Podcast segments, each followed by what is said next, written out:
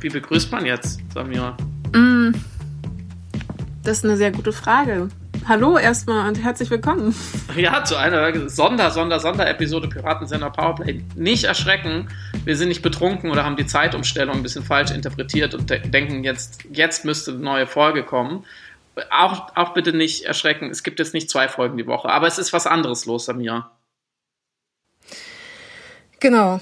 Eigentlich kann ich damit anfangen zu sagen, dass du und ich ein wenig verzweifelt waren. ist das vielleicht ein, ist das ein trauriger, wie so oft, ein trauriger Einstieg? Vielleicht äh, ganz kurz sogar einen Schritt zurück. Ich habe ein Interview mit Kretschmer gehört, in dem er uns basically als Nation aufgegeben hat und sinngemäß gesagt hat, ja, also ich bin ja natürlich auch für die Maßnahmen und wir müssen natürlich das pandemische Geschehen irgendwie einfangen, aber die Bevölkerung, die geht einfach nicht mit. Ja, das ist total schwer zu vermitteln. Und in dem Moment ist, glaube ich, irgendwas ganz schlimm in mir zerbrochen, weil ich dachte, was, woher kommt denn diese mehr seit einem Jahr, seit einem Jahr diese Behauptung in der politischen Kommunikation verschiedener Akteure, auch gerne mal von Laschet angeführt, die Bevölkerung ist nicht bereit, strikte Maßnahmen mitzugehen. Die Empirie zeigt die ganze Zeit und Konsistenz was anderes. Wir haben nahezu immer zwei Drittel, auf jeden Fall definitiv eine Mehrheit in einem Land, die sagt, wir machen gerne die Sachen mit in der Hoffnung, dass es etwas bringt. Das heißt, die Bevölkerung hat verstanden, sie muss die Pandemie bekämpfen und um die Pandemie zu bekämpfen, geht sie die Maßnahmen mit. Aber verkauft wird in der Kommunikation immer, die Bevölkerung bekämpft die Maßnahmen gegen die Pandemie auf irgendeiner emotionalen, gefühligen Art und Weise. Und ich glaube, ein Aspekt ist, dass eben Politiker den Eindruck haben, wenn sie soziale Netzwerke benutzen und sie bekommen dann naturgemäß natürlich die lauten Nachrichten und die kritischen Nachrichten und die Lockerungsforderungsnachrichten vielleicht, dass sie dann denken, das hat ja gerade schon auch selber mal zugegeben, dass sie denken, ah, es gibt eine große Mehrheit von Menschen, die eigentlich für Lockerungen sind.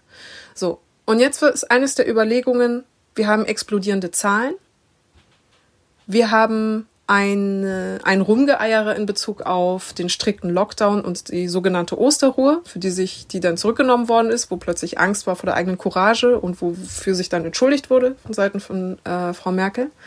Und wir haben auf der anderen Seite Politiker, die nach wie vor eben diese, dieses Märchen der, der wilden Bevölkerung aufrechterhält, die keine Lust hat auf die strikten Maßnahmen.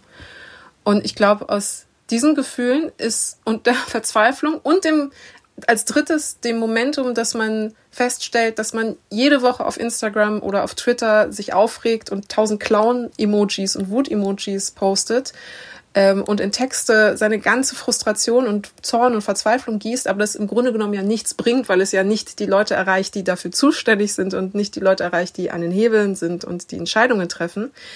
Aus diesen drei Momenten kam vielleicht die Entscheidung, eine Petition zu machen. Ja. Die erste. Du, genau, weil du hast jetzt nochmal gut zusammengefasst, was uns die letzten Wochen so krass frustriert hat, ja auch hier im Podcast mit euch sozusagen zusammen. Und jetzt gibt es natürlich immer drei Möglichkeiten. Wie immer im Leben hat man drei Möglichkeiten, wenn man. was ist denn los zurzeit mit meiner Stimme, sagt man so mir. Wie immer im Leben hat man drei Möglichkeiten. Äh, auch also, wenn man verzweifelt und frustriert ist. Die Möglichkeit Nummer eins ist natürlich ganz schnell irgendwie wegrennen und den Kopf in den Sand stecken und gar nichts tun. Das ähm, machen wir, also glaube ich, wir beide auch viel zu oft. Möglichkeit Nummer zwei ist, den Ärger im, in einem Podcast rauslassen. Das machen wir einmal die Woche. Das ist, glaube ich, schon besser, weil dann haben andere Leute noch, Leute noch was davon. Und dann gibt es natürlich noch die völlige Eskalation aller Maßnahmen. Wirklich das, das letzte Gefecht, das letzte Aufgebot. Wir sind so sauer, dass wir wirklich eine Online-Petition gestartet haben. Mehr oder weniger spontan, jetzt ohne uns da wochenlang Gedanken drüber zu machen. Aber wir wollten es natürlich mit euch teilen und die Petition ist, greift total simpel das auf, was Samira gerade gesagt hat und was auch ja jedem vernünftigen Menschen in Deutschland klar ist. Die Zahlen steigen gerade wieder exponentiell. Wir haben eine dritte Welle und wir haben eine Variante B117, die nochmal viel ansteckender ist als die alte. Das heißt, dieses Muster, was wir schon aus der ersten und zweiten Welle kennen, dass jetzt innerhalb kürzester Zeit ne, die Zahlen richtig hochgehen und dann gibt es eben zwei, drei Wochen später viele Leute auf Intensivstationen und dann gibt es eben auch viele Tote und viele Kollateralschäden und viel Long-Covid und so weiter. Das kennen wir alles schon, das geht jetzt nur noch schneller. Und weil das jetzt mhm. nur noch schneller geht, wissen wir ja, dass in drei Wochen sowieso der Lockdown kommt, weil wir werden ja nicht von äh, völlig seelenlosen Robotern regieren, regiert, sondern von Leuten, die schon, wenn es knallt, reagieren. Und das haben sie, das haben sie letztes Jahr im Winter-Herbst gemacht und das haben sie in der ersten Welle gemacht und das werden sie wieder tun. Sie wollen einfach nochmal auf die heiße Herdplatte fassen. Wenn ich eine Frage an Armin Laschet hätte, dann wäre es die, wie oft, Herr Laschet, haben Sie als Kind auf die heiße Herdplatte gefasst? Vor einem Jahr haben wir mit ein paar Fingerspitzen drauf gefasst, weil wir gesehen haben, was in Bergamo passiert ist und in anderen Ländern äh, auf der Welt und haben uns die, nur die Fingerspitzen verbrannt und hatten ziemlich viel Glück.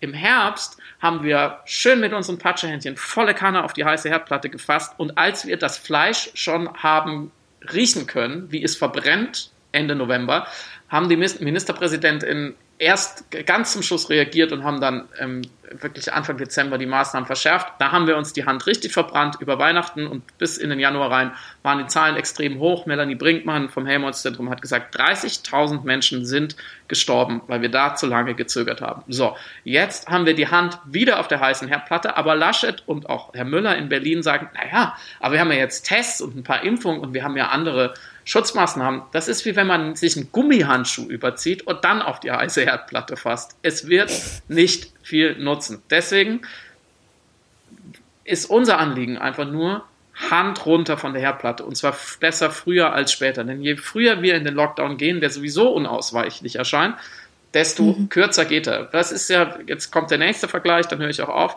wie mit dem Auto. Wenn ich bei 50 Stundenkilometer bremse, dann habe ich einen bestimmten Bremsweg und ich kriege das kontrolliert zum Stehen.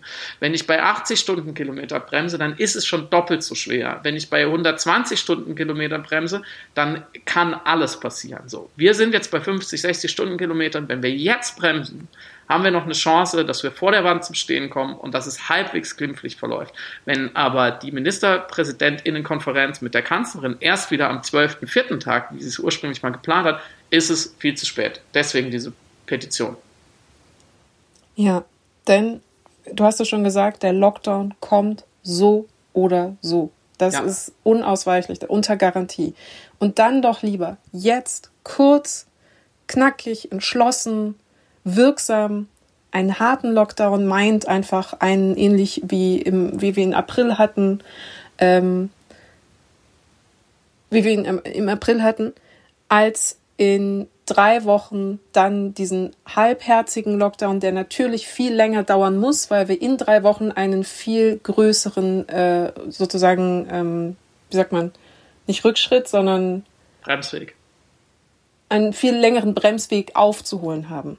Jetzt kurz und knackig, statt ja, später lang und unergiebig und zehrend und zermürbend. Genau. Und ja, und das ist eigentlich, das, also mehr, um mehr bitten wir eigentlich auch gar nicht. Es ist auch gar nicht so jetzt die, das große Manifest der offenen Gesellschaft. sondern ja, einfach. Das ist das Manifest der geschlossenen Gesellschaft, aber geschlossen nur auf zwei Wochen.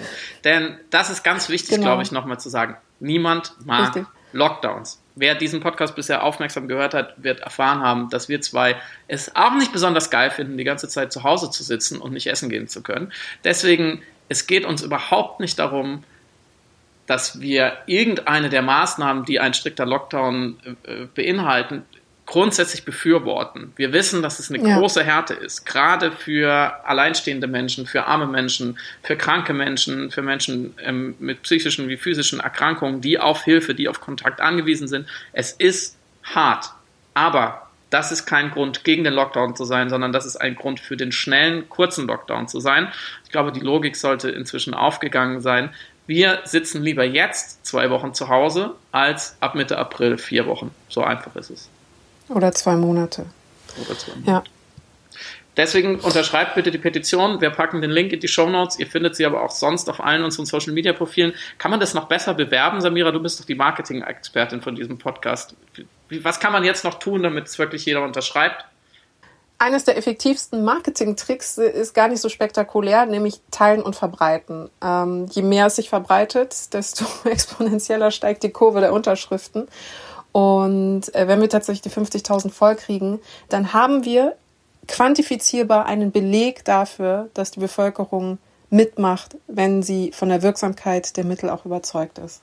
Und das alleine dies, das belegen zu können, das zeigen zu können, das fände ich schon so viel wert.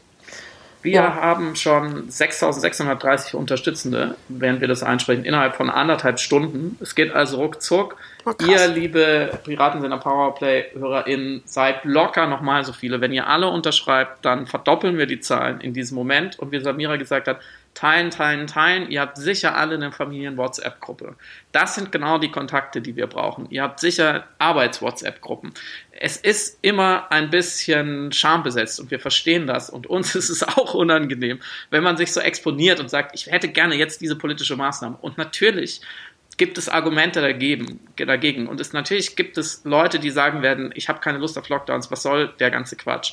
Aber wir mhm. glauben, dass es in dieser Phase der Krise, in dieser vielleicht gefährlichsten dritten Welle, nicht mehr darum gehen kann, cool zu sein oder nicht aus der Deckung zu gehen, sondern dass man auch mal Position beziehen muss. Deswegen haben wir diese Petition gestartet und es wäre super, wenn ihr uns unterstützt, wenn ihr uns helft, möglichst viele UnterzeichnerInnen zu bekommen. Ja. Das war's. Willst du noch einen Witz erzählen oder so, dass wir auch was Lustiges haben? Oder? Wissend, dass du alles kannst, aber keine Witze erzählen. Selten, selten wurde ich in einer ungünstigeren Mentalsituation erwischt, als jetzt einen coolen, guten Witz zu erzählen. Nee, ich muss einen Witz in die Shownotes packen. Es tut mir leid, meine Schlagfertigkeit kommt heute nur mit Versatz. Das ist, das ist in Ordnung. Es ist eine Schlagunfertigkeit. Okay.